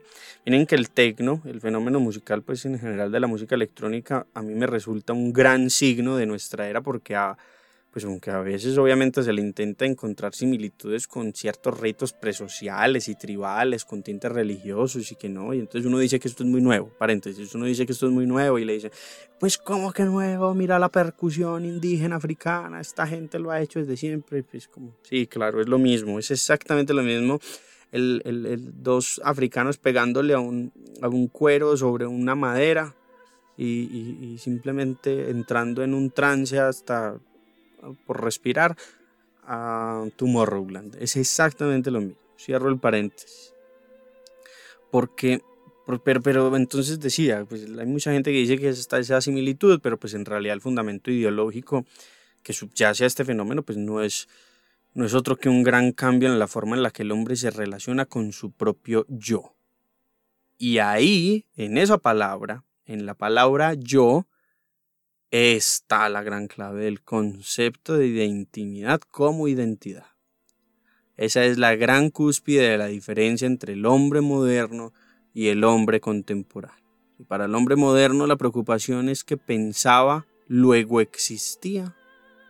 Pues para el hombre contemporáneo es que piensa, luego yo. Cogito ergo me. No cogito ergo sum. Nos tiene sin cuidado la existencia. Lo único que me importa es yo, la posibilidad de decir yo. Cogito ergo me. Habiendo dicho esto, ahora sí puedo señalar el último de los grandes signos de la intimidad, la psicología. Yo sé que seguramente algunos han podido pensar o, o pudieron haber pensado incluso asombrados de que, mm, de que pues, pensar que la psicología en realidad es un signo de la gran salud, pues por su cualidad obviamente esencial de proceso, pero no, yo creo que la psicología señala con muchísima más intensidad el concepto imperante contemporáneo de intimidad. ¿sí? Yo creo que si Lacan pudiera, si Lacan pudiera si Lacan viviera, si, si resucitáramos a Lacan y, Lacan pudiera ver la psicología contemporánea, pues créanme que no me cabe ni una sola duda de que saltaría el primer puente que encontrara. ¿sí? No, es, no es solamente que la psicología materialice las ideas de estar sanando, de ese proceso del que hablamos en salud, no es, no es solo eso, no es solamente, obviamente es eso, obviamente la psicología eh, está cimentada en, en un tema grande de, de proceso, pero no es solo eso, no es que materialice las ideas de estar sanando, sino que ese estar sanando lo hace alrededor de un espacio que siempre es un afuera absoluto. Es que por eso, por eso es el gran signo de nuestra época. Obviamente lo estoy usando para la intimidad porque me parece que es mucho más directo. Pero miren que si me preguntan, bueno, ¿cuál es el gran signo que las reúne a todas? La psicología. Mm, necesita un espacio, digamos, absoluto, un, un espacio de afuera absoluto. Para decirlo con mucha claridad para que no queden dudas. Ese afuera absoluto que la psicología abarca, que la psicología dice, ahí es donde voy a desarrollar mi estar sanando, es una sola cosa, el lenguaje. El lenguaje y no otras cosas es lo que ha cimentado las grandes preocupaciones filosóficas de los últimos 100 años, lo que el giro lingüístico y que yo no sé qué. El lenguaje es el gran problema, el problema filosófico en general de nuestra época, porque es el único espacio donde hay un afuera absoluto. Miren que la misma idea de un arte que está pensando para generar pensamientos y no sentimientos, ¿Sí? ¿Sí me entienden? Es decir, eh, eh, no, es que esta obra, esta instalación, ¿cómo sabemos que sí impactó al espectador? Ah, porque fue y escribió una columna en Medium y creó un canal en YouTube y yo no sé qué, hizo reflexiones a partir de este cuadro. Y eso es completamente eh, lingüístico, en tanto una fuera absoluto. ¿sí? Miren que, bueno, hay otro ejemplo grande y es la política, pues que el, mero hecho de que haya una política democrática que usa herramientas exclusivamente multilaterales. Sí, no, es que la ONU define la dignidad humana y eso es lo que entonces después va a determinar las políticas públicas. Bueno, pues, mal que bien, la dignidad humana es lenguaje, ¿sí? No, no es gratuito. O bueno, y se me ocurre uno último que ya, ya lo mencioné un poquito y es eh, unas redes sociales que están creadas en lenguaje de programación para ser luego representado en otros lenguajes que son las imágenes. Entonces es lenguaje, creador de lenguaje para luego materializarse en lenguaje humano, bueno, en lenguaje oral, es lenguaje de lenguaje de lenguaje. Entonces digamos que para mí no cabe duda de que, de que estos asuntos bueno, resultan por lo menos ilustradoras, ¿sí? estas ideas ilustradoras de un hombre que requiere de una absoluta interioridad fraccionada, que es lo que, lo que estamos tratando de explicar en este pedazo de la intimidad y, esa, y, es, y, pues que precisamente esa, esa absoluta interioridad sucede en el lenguaje. Mm, no son, a ver, es que hay que decirlo de esta forma, no somos los hombres no somos hombres que requieren de una absoluta... A ver, no, me corrijo, no somos hombres que decidan mostrar lo que son. No somos hombres que deciden mostrar lo que somos, sino que necesitan hablar de lo que somos. ¿Sí? Yo me acuerdo que un gran profesor que tuve decía que la antropología, si pudiera concluir en una sola frase, pues ¿qué sabe?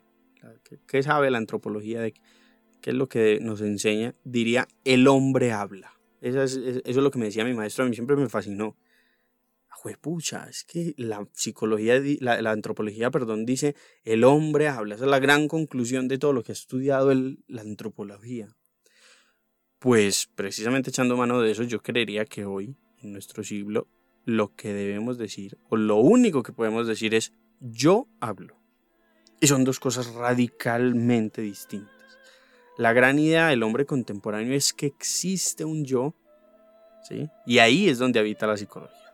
¿Ustedes cómo explican, por ejemplo, no sé, fenómenos como la psicomagia de Alejandro Jodorowsky, ¿sí? Las esas terapias psicológicas, esas sesiones terapéuticas psicológicas en las que dicen, pues en las que dicen ellos, porque no lo he hecho, pero en las que ellos dicen que se llega a la salud diciendo odio a mi padre. Uy, no es que hoy la sesión, la sesión de terapia fue muy, muy buena. Fue muy buena. Hoy por fin, después de 15 años de estar llorando en silencio, pude decir, ¿se han escuchado?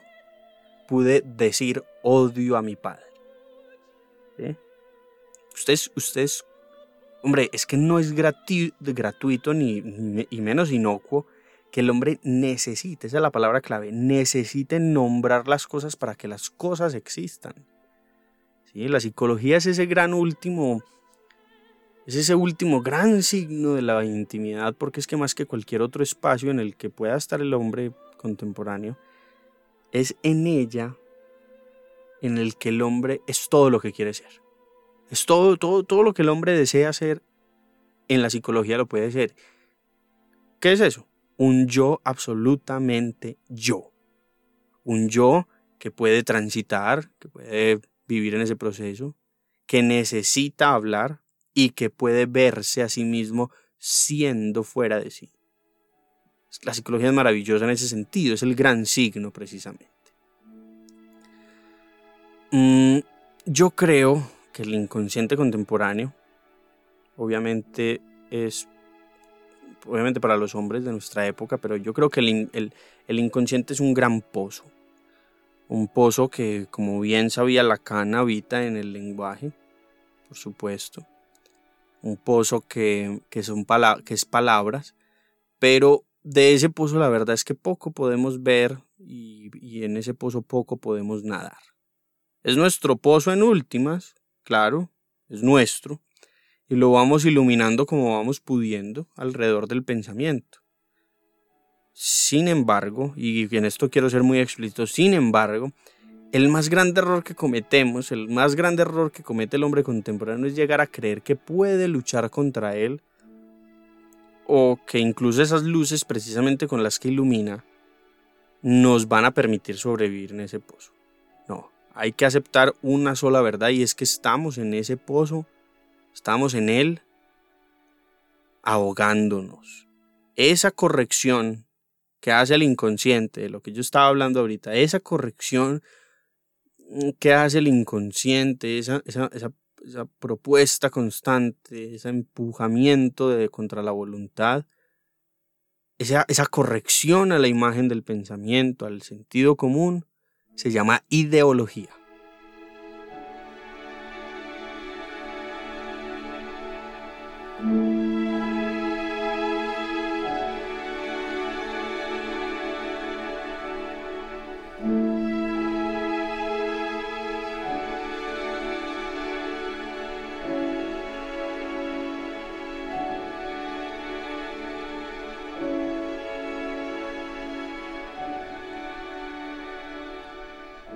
Bueno, permítanme concluir estas reflexiones que he hecho, eh, que espero, entre otras cosas, que haya, que haya dado muy pocas respuestas. Esto, esto de respuestas, pues, de conclusiones o de, o de, como les dije ahorita, de coaching por Patreon, pues, eh, eso no es de respuestas. Lo que sí espero y, lo espero con mucha ilusión espero que me las compartan y las podamos discutir, es que haya generado muchas reflexiones, muchas preguntas. ¿sí? Y permítanme concluir las, eh, pues haciendo dos, dos apuntes eh, fundamentales.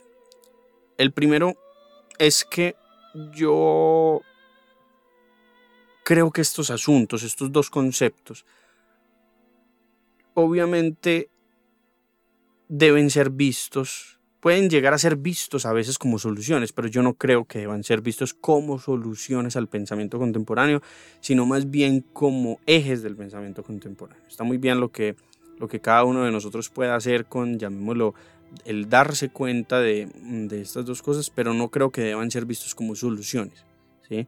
más allá de mis propias intenciones, de las intenciones que yo tenga al reflexionar sobre esto, de los pensamientos a los que me remita cada uno de estas reflexiones, ah bueno, no, es que mi mamá tal cosa, entonces yo me doy cuenta que mi mamá tiene esta interioridad, esta idea de salud, entonces esto, darme cuenta de esto me sirve para poder acercarme y para poder pedirle perdón, más allá de las cosas propias, sí, y de las de ustedes propias, las que van surgiendo, eh, yo creo que el hecho de que el hombre contemporáneo piense el mero hecho de que el hombre contemporáneo piense implica ya una específica moralidad, ¿sí? Y esa moralidad de acercamiento a estos asuntos de la gran salud y de la intimidad, eh, pues es una muy concreta, ¿sí? Miren que, que la gran salud es en últimas la materialización de los proyectos de Descartes por una, llamémoslo, hiperconciencia del mundo. ¿O ustedes qué creen que, son los fármacos, sino esa gran búsqueda del hombre por conocerlo todo, por saberlo todo, por quererlo todo, luchando precisamente con esos fármacos contra los errores de su pensamiento? ¿sí? Es decir, la gran salud y listo, y criticamos esto y llamamos este signo, eh, quizá a veces equivocado, etcétera, pero ese es el gran sueño de Descartes. Muy probablemente asistamos a, a una vida humana, a una sociedad ideal por ese lado. ¿sí? Así, asistimos a una vida hiperconsciente. El error, ah, no es que yo antes no podía ponerme a escribir y por lo tanto no podía conocer el mundo porque me dolía, eh, no sé, el hígado. Pues tómese un acetaminofén, ¿sí? Y eso es radicalmente importante. Entonces, por un lado, es obviamente asentador, alentador perdón, que uno asista, que, que podamos asistir a este granito de la vida humana. Pero yo quiero, y con esto quiero ser muy enfático, porque me refería a una moralidad, yo creo que es francamente anticipador de un apocalipsis. De un apocalipsis. Es decir, este hombre dividido, este hombre que está hecho fragmentos, habita constantemente en nosotros. ¿sí? Y aunque ahorita lo dije eh, a modo de chiste, genuinamente creo que la posición moral que se debe asumir es la meditativa. Creo que constantemente hay que reflexionar en esto pero no solamente como un ejercicio de, uy, yo es que yo soy muy filósofo y escucho a Villegas Restrepo y me siento más filósofo aún. No, no, no es eso, es que moralmente hacerlo es una, es una obligación. No escucharme a mí, no sean tontos, no me refiero a eso. Me refiero a pensar en los grandes conceptos de nuestro siglo, meditar en ellos. Es una obligación moral hacerlo. ¿sí? El segundo y último apunte que quiero hacer es que el que mejor entendió todo este asunto de la división del hombre fue Kant. ¿sí? Lo hizo a su modo, obviamente, diciendo que, que la división de, del hombre era en realidad una división del uso de la razón, que tenía dos ámbitos distintos, uno público, uno privado. Y pues lo que creo que es relevante en este, en este apunte es que encontró que la, pues, la gran conclusión de, de Kant es que la moral, la conclusión moral, es que las autoridades tienen mucha incidencia y digamos una incidencia muy específica en cómo se usa la razón, ¿sí? A ver, de todas maneras, pues voy a, decir algo más con esto, pero de todas maneras yo creo que la mejor lectura de este asunto la hace Foucault para que la revisen si quieren en, pues en, su libro ¿Qué es la ilustración? En su propio libro sobre qué es la ilustración de, de Kant. En todo caso, esa incidencia de las autoridades es fundamental. Es fundamental, permítanme decirles, ahí es donde el hombre contemporáneo puede ver de frente, llamémoslo esos residuos que aún le quedan, ¿sí? esos, esos pedazos desconocidos, esos pedazos que aún no están en ese afuera absoluto, que aún no le pertenecen a la ideología, esos pedazos, si se quiere, de, pocas veces donde sacamos la cabeza en el pozo, lo poco que podemos ver con el pensamiento, em, donde las autoridades están, eh, llamémoslo, incidentes, ahí es donde el hombre puede ver esos residuos ocultos que le quedan. Ahí es donde puede ser un mero, perdón, ahí es donde no puede ser un mero yo absoluto. ¿Sí? es donde puede ser un yo distinto. Entonces el gran imperativo moral, y a esto me refería del, hombre contemporáneo, no es otro que el de escuchar a sus autoridades en todos los ámbitos. Yo sé que eso suena a, algo como muy etéreo, como pues sí, hombre, escucha a las autoridades. No, no, me refiero en serio como una posición moral. No sé, y, y yo lo hago y muy seguramente a alguien se le habría ocurrido. Invertir en la bolsa, digamos, por ejemplo, pues para poner un ejemplo, invertir en la bolsa o invertir en, en, no sé, en tu amigo el ganadero, lo que sea, usando los criterios, estos, pues los criterios de estos dos grandes conceptos del siglo. Ah, no, es que yo, uy, bacano esto, yo solamente voy a invertir en, en, en negocios que hablen de la salud, entonces por eso voy a comprar acciones de Pfizer, o solamente voy a invertir en negocios de la intimidad, entonces voy a comprar acciones de Bumble y de Tinder, pero entonces sale Amazon y entonces lo voy a analizar por el lado de la salud y luego por el lado de de la intimidad, bueno, eso, enhorabuena por eso, yo también lo hago, yo también hago ese tipo de pensamientos, pero esos criterios, es decir, usar estos conceptos como criterios para algo como eso solo tiene sentido si usted escucha con atención a las autoridades de la bolsa. Si usted es capaz de sentarse a escuchar las autoridades de la bolsa, no hacer solo su análisis, No decir, uy, es que yo soy capaz de pensar el mundo, sino en serio escuchar las autoridades de la bolsa. O por ejemplo, pongamos otro ejemplo, ver críticamente las medidas restrictivas de la pandemia. Decir, uy, no, yo voy a, yo voy a serio hacer un análisis. Yo, uy, es que yo soy capaz de, de salirme, de salirme de, la gente. Yo soy capaz de, de, pensar por mí mismo. Así, así se dicen los, ¿cómo es que dice? Sí, bueno, los antivacunas y esta gente en Reddit en Twitter. No, es que piensen por ustedes mismos. ¿sí?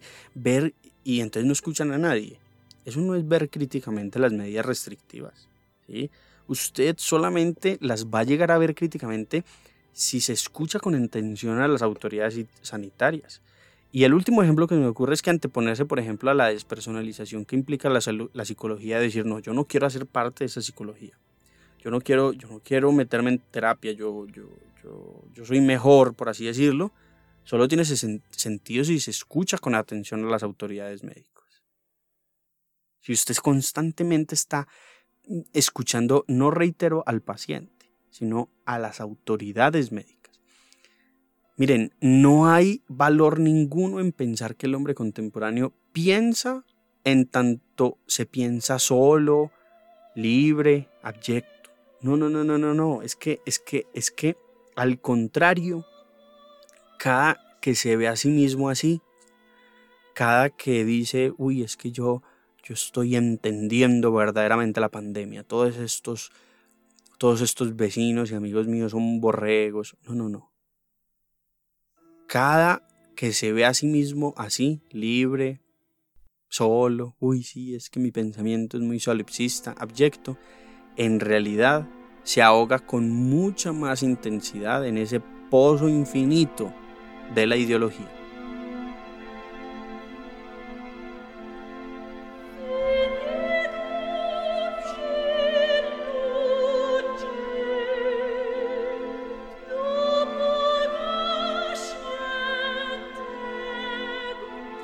Amigos, les agradezco muchísimo eh, haber estado conmigo este rato. Eh, ya termina entonces nuestro podcast en este momento. Acuérdense que este va a ser un producto, un tipo de contenido que va a estar una vez al mes, que su mecenazgo en Patreon incluye este podcast, es decir, un podcast mensual, un texto literario de Simón, dos textos quincenales de Simón, y míos alrededor de una reflexión sobre un concepto y un texto sobre de un, de un escritor invitado. Como les dije ahorita, les, les reitero mi profundo y muy sincero agradecimiento y espero escucharlos, leerlos, eh, no sé, hasta como dicen, no se olviden compartir, hagan lo que se les dé la gana, pero espero que les haya gustado o que no les haya gustado, lo que sea, me tiene sin cuidado eso, lo que sí me tiene con mucho cuidado es que me lo comenten, que me escriban, que lo podamos discutir. Eso me parece fascinante. Un abrazo para todos y que estén muy bien.